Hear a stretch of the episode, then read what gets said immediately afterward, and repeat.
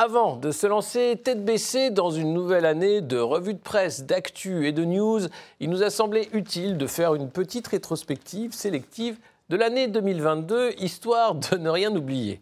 Eh oui, il s'en passe des choses dans une année, et tellement que parfois on en oublie. Alors nous allons plonger de retour en 2022 pour voir les événements marquants que j'ai sélectionnés pour vous.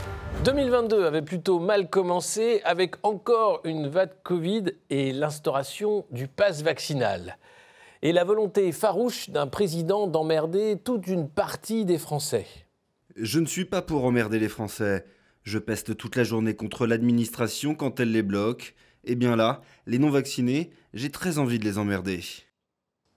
Depuis, les soignants suspendus ne sont toujours pas réintégrés et le pass a laissé ses stigmates sur la société française malgré sa rapide disparition et son peu de fondement légal.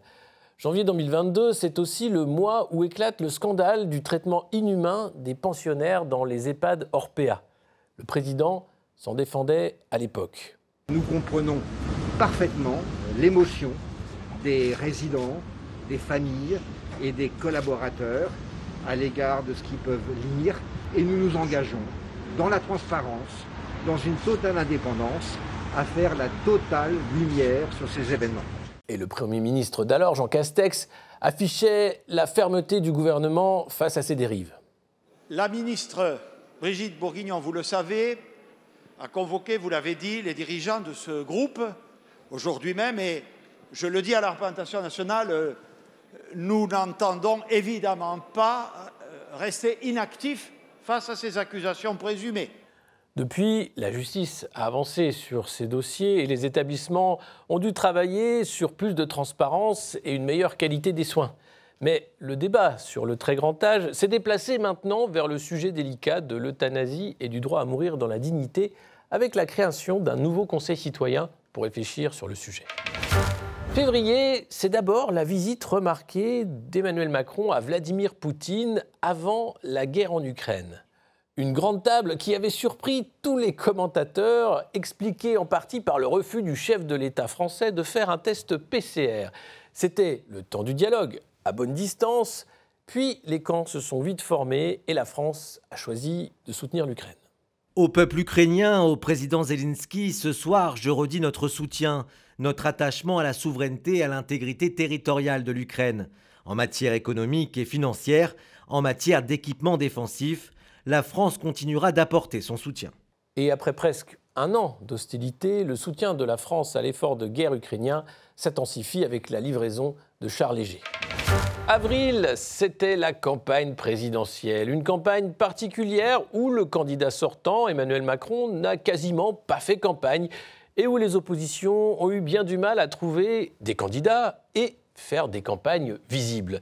Les républicains gardent en mémoire le fiasco de la campagne de Valérie Pécresse, très mal engagée, avec son premier grand meeting à Paris qui avait créé un malaise au sein du parti.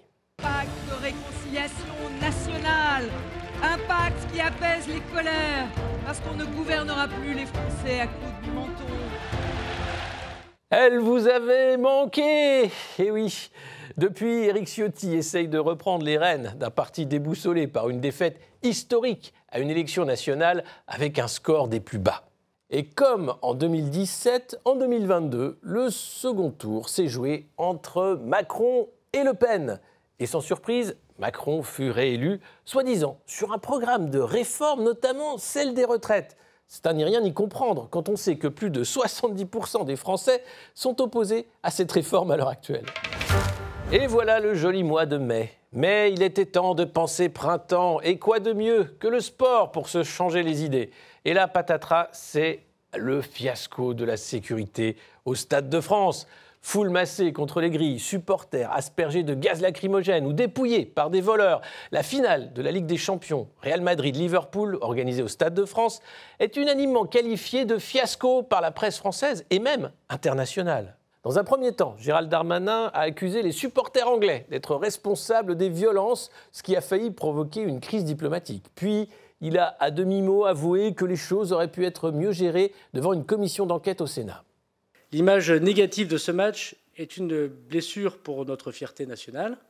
Il est évident que les choses auraient pu être mieux organisées. Avons-nous évité le pire? Oui. Pouvons-nous mieux organiser? Aurions-nous pu anticiper davantage? Sans doute.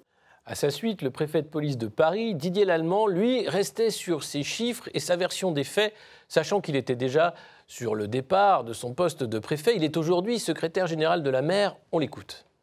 Les premiers éléments venant des opérateurs de transport confirmaient ces arrivées à l'origine du chiffre de 30 à 40 000 personnes situées aux alentours du stade. C'est moi qui ai donné ce chiffre au ministre. Et là aussi, je l'assume euh, totalement. Un fiasco qui n'a pas empêché Gérald Darmanin de rester en place et de continuer les déclarations approximatives tout au long de l'année. En juin, c'était le G7. Encore une fois, tous réunis, les leaders du monde occidental se mettaient d'accord entre eux sur le fait qu'ils étaient d'accord entre eux. Une réunion sous le signe de l'Ukraine qui s'est terminée par un communiqué inquiet sur le coût de l'énergie.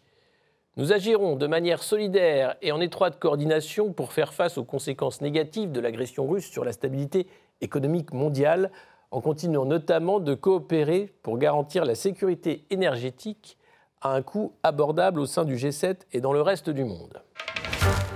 L'été arriva et ce fut encore un été de canicule et de sécheresse. Le méga-feu, avec euh, un manque de canadaires et des pompiers débordés dans le sud-ouest malgré leur forte mobilisation, Macron arriva même à la rescousse. Ils traduisent ce qui vient de se passer durant ces derniers jours, c'est-à-dire une formidable chaîne de solidarité humaine pour battre la bête qu'est le feu. Battre la bête qu'est le feu. Un soutien qui ne suffit hélas pas à stopper les flammes qui ravagèrent une grande partie des forêts landaises. Puis, ce fut la rentrée de septembre, dans une impréparation toute particulière, où le ministre de l'Éducation nationale cherchait désespérément des professeurs pour ne pas faire une rentrée chaotique de classe sans prof. La plupart des enseignants contractuels ont déjà une expérience d'enseignement acquise l'année dernière ou lors des années précédentes. Et il n'y a qu'un petit pourcentage de nouveaux recrutés, à qui d'ailleurs je souhaite une excellente rentrée, parce que ce sont des personnes qui vont bien entendu être formées pendant ces quatre jours. Je suis conscient que cela ne suffit pas.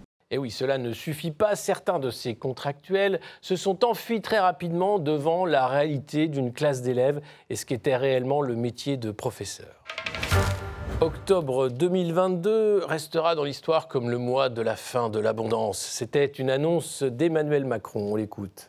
Nous vivons, et cela pas simplement depuis cet été, ces dernières années, au fond, la fin de ce qui pouvait apparaître comme une abondance. Celle des liquidités sans coût, celle de la fin de l'abondance de, produits, de technologies, la fin de l'abondance de terres ou de matières, et celle de l'eau également. Et là, nous aurons des dispositions à prendre pour tirer toutes les conséquences.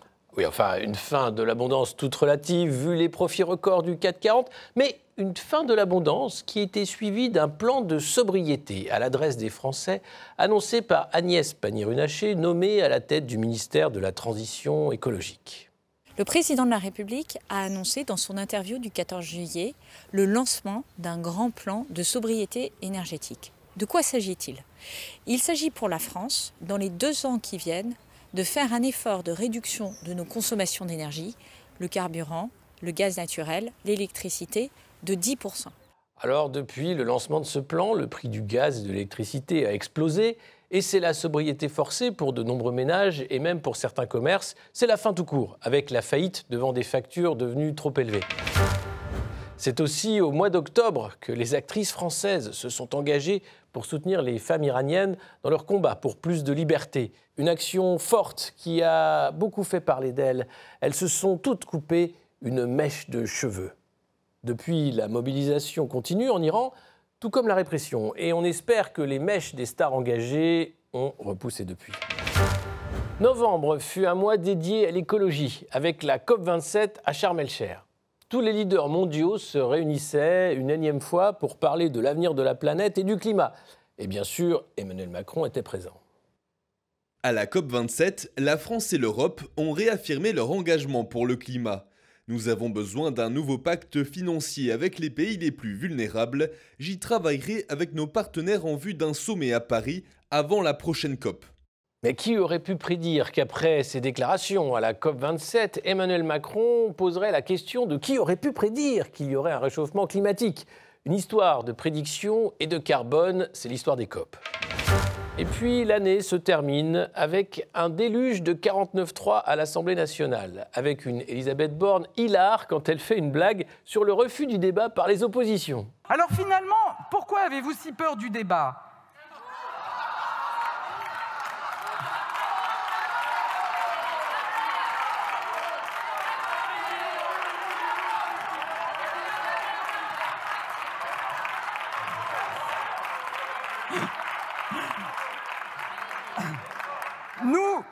Nous, nous ne le fuyons pas. Je ne sais pas s'il y a de quoi en rire. 10 49-3 pour faire passer le budget avec une majorité relative, c'est inédit et c'est un beau record pour Madame Borne. Et puis, on ne pouvait pas finir cette rétrospective sans parler de la finale de la Coupe du Monde de football au Qatar, où la France s'est illustrée en perdant avec panache face à l'Argentine. D'ailleurs, les joueurs français dépités ont eu droit à un magnifique discours du président qui ne put s'empêcher de placer un celles et ceux devant une équipe qui visiblement avait d'autres choses en tête que écouter un discours. Vous avez fait rêver des millions de Françaises et de Français jusque-là, et encore aujourd'hui, ils ont vibré. Et vous avez fait rêver des milliards de gens qui ont regardé ce match. Parce que vous avez fait du grand football et du grand sport. Les leçons, vous les tirerez. Il y aura sans doute des regrets après ce match. Je voudrais qu'il y en ait deux qui n'aient pas trop de regrets. Alors, deux qui n'aient pas trop de regrets, il ne dit pas lesquels, hein, parce que tous les autres se demanderaient pourquoi et nous quoi, qu'est-ce qu'on a fait? Alors, il ne faut surtout pas politiser le sport, hein, comme le dit Emmanuel Macron. Et voilà, ce fut une brève récapitulation de 2022 pour se rappeler de ce que fut cette année passée avant d'entamer une nouvelle année de revue et corrigée sur RT France avec vous. Merci de votre fidélité et à la prochaine et partagez l'info.